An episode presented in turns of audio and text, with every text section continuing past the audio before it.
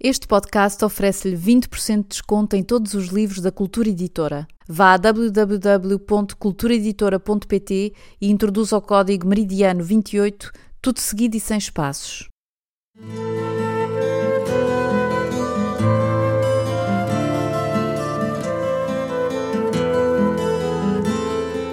Nos 75 anos da libertação da Europa e do fim da Segunda Guerra Mundial, Joel Neto oferece aos leitores a leitura na íntegra de um dos seus romances mais amados, Meridiano 28. Um episódio por semana, ao longo de um ano, com a história da pequena cidade no meio do Atlântico, onde ingleses e alemães se mantiveram em paz até quase ao fim da guerra. Por favor, façam-nos chegar as vossas impressões e falem aos vossos amigos nas redes sociais sobre a existência deste podcast. Meridiano 28, edição portuguesa, Cultura Editora. Meridiano 28, primeira parte, José Filomon, capítulo 3, Ilha do Faial, 2017, 10. Decidiu dedicar o primeiro dia a reconhecer os contornos à cidade, observou-a da espalamaca e tentou escutar o seu murmúrio a partir da praia do Almoxarife, percorreu Porto Pim, com a fábrica da baleia desativada a um canto, e subiu de lá ao Monte da Guia, em cuja orla exterior se abandonavam duas pequenas enseadas, unidas como os corações de uma viola, e a que se dava o nome de Caldeirinhas. Do outro lado do canal, o pico enchia o peito. Aos seus pés praiava-se a horta, duas ruas compridas e uns pozinhos em costa acima, e o movimento cessara por completo à hora da entrada dos funcionários públicos ao serviço. Pareceu-lhe uma cidade à espera de alguma coisa, como as dos romances de marinheiros, mas não se achou certo de que não fosse o seu desejo a persuadi-lo. À hora de jantar, decidiu ir ao Peter Café Sport a ver os iatistas e os aventureiros, onde quer que lesse sobre o feial, não faltava uma referência àquele lugar, porto de abrigo e posta restante, mais White Horse Tavern, sugeriam as fotografias, do que El Floridita. Afinal, estava vazio, talvez circunscrito pela chuva miudinha que começara a cair, e o jovem empregado que fazia palavras cruzadas a um canto, debruçado sobre o balcão, parecia tão distraído que nem deu pela sua chegada. Fosse como fosse, Filmon não sabia quanto tempo ficaria na ilha na tabuleta que pusera à porta da oficina, anunciara fecho para férias durante um mês. Tinha toda a conveniência identificar um sítio de que pudesse fazer-se cliente regular. Cir andou pela sala a apreciar as bandeirinhas, os galhardetes e os postais enviados dos mais inesperados cantos do mundo. Admirou as madeiras, os mármores, as esculturas em osso de baleia. Finalmente, deteve-se na fotografia de uma onda rebentando contra uma escarpa. Por baixo, uma inscrição: Neptuno na horta, 1986. 70 metros de altura, ouviu dizer uma voz atrás de si. As ondas e os ventos ultrapassavam os 250 km por hora. Às vezes parece que estas ilhas aguentam tudo. A massa de água desfazia-se em todas as direções, inapelável, e o conjunto de jatos que formavam parecia desenhar o rosto de um ancião. Fazia lembrar Neptuno, um Neptuno que agora se afundasse no mar, despojado da sua força e da sua ira. Então o que vai ser? voltou o empregado. Tinha um brinco em cada orelha, muito brilhantes ambos, e apesar da baixa estatura, os ombros largos de um culturista. Ouvi falar bem do vosso gin, disse José Filmon. Lembrou-se do que lera nos sites em que os viajantes partilhavam as suas aprendizagens. Pôs um ar sabedor, mas não me dê do normal, dê-me do bom. O jovem sorriu, como quem já tivesse ouvido aquilo demasiadas vezes. Deslocou-se até uma pequena divisão situada ao fundo, com passos encenados, e trouxe de lá uma garrafa algo empoeirada. Filmon espreitou o jornal aberto em cima do balcão, rodou o pescoço a ler.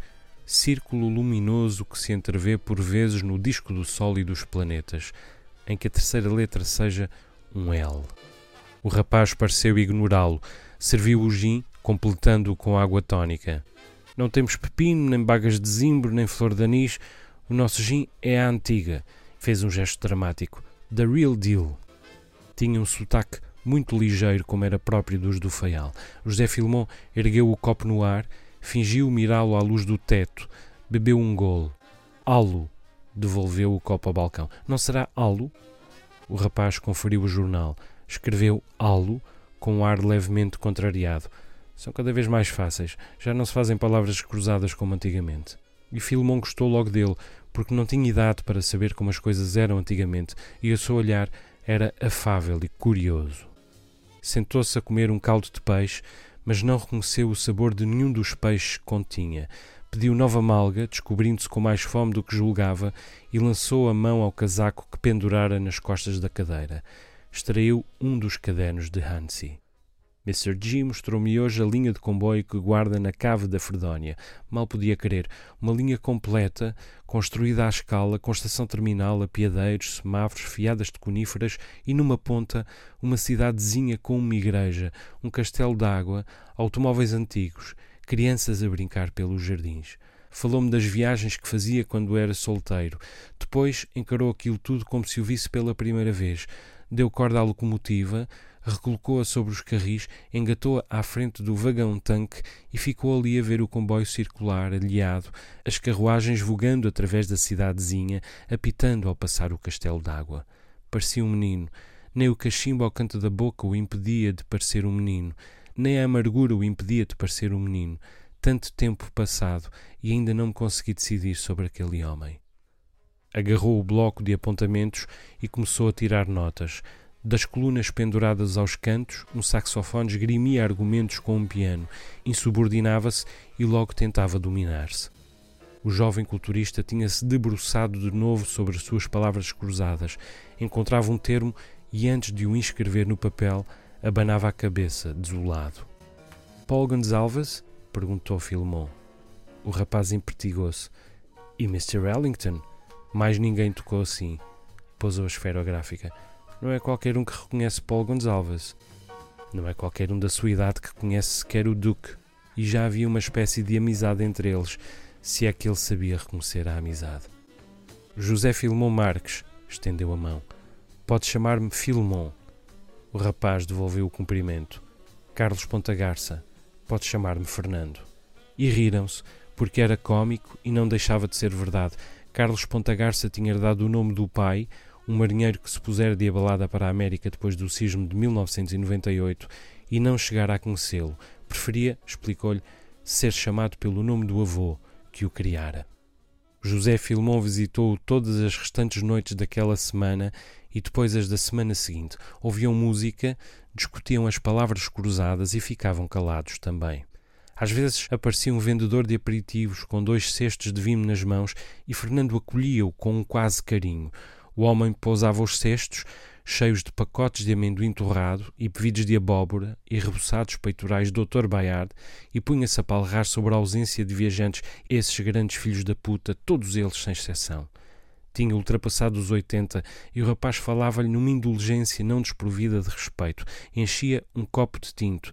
Toma calma, tiquentinho. De meio em diante não te vai faltar negócio. E empurrava o copo na direção do velhote. Este é por minha conta. Então o velho acabava de trincar o seu rebuçado, bebia de um trago, com o ar relutante de quem aceita pela última vez um pedido de desculpas mil vezes repetido, e logo se punha de novo a palrar, confuso, um odor a rebuçados peitorais pairando em redor. Durante todas aquelas noites foram os únicos clientes do bar José Filmon e o Ticantinho, salvo um dia em que apareceu uma mulher morena, com umas galochas cor-de-rosa e uma camisola de lã cor-de-rosa também, e que pediu o correio. José Filmon viu-a atravessar a sala com um ar atarefado e achou-a a criatura mais irresistível que encontrara em muitos anos. Fernando entregou-lhe o saco de pano com a correspondência e depois os dois seguiram-na com o olhar, ele e Filmon, enquanto a mulher saía, trepava para o jipe enlameado, pintado igualmente de cor-de-rosa, e desaparecia na noite. Tinha uma tatuagem no antebraço as unhas tão cor-de-rosa como o que vestia e calçava, e os seus movimentos eram resolutos como os de uma lavradora acabada de chegar do campo, mas que a qualquer momento pudesse descalçar as galochas e equilibrar-se com igual graça em cima de uns stilettos cor-de-rosa. Carlos Pontagarça fitou José Filmon, sorriu o seu sorriso indulgente. Chamamos-lhe Lady Angus, mirou no sentido da marginal, por sobre a marina e as garatujas coloridas dos iatistas, o jipe desaparecendo ao longe. Era filha de um dançarino que morreu aqui há uns anos. Tem uma exploração de gado angus por cima da Ribeira Funda, do lado norte da ilha, mas diz que quer continuar a receber a correspondência aqui, caso contrário nunca venha à cidade. Pôs-lhe a mão no ombro e Filmon não conseguiu evitar sacudi-la ao de leve. Uma boa namorada para si. atirou o rapaz e retomou o lugar atrás do balcão numa risota. Cheirava intensamente a mar agora e, no entanto, parecia escassear o oxigênio. Por hoje é tudo. Joel Neto volta para a semana com mais um episódio de Meridiano 28, um romance que vai de Lisboa a Nova York, de Friburgo a Praga, de Bristol a Porto Alegre e às Ilhas dos Açores, onde todos são descobertos e ninguém pode ser apanhado. Fique atento.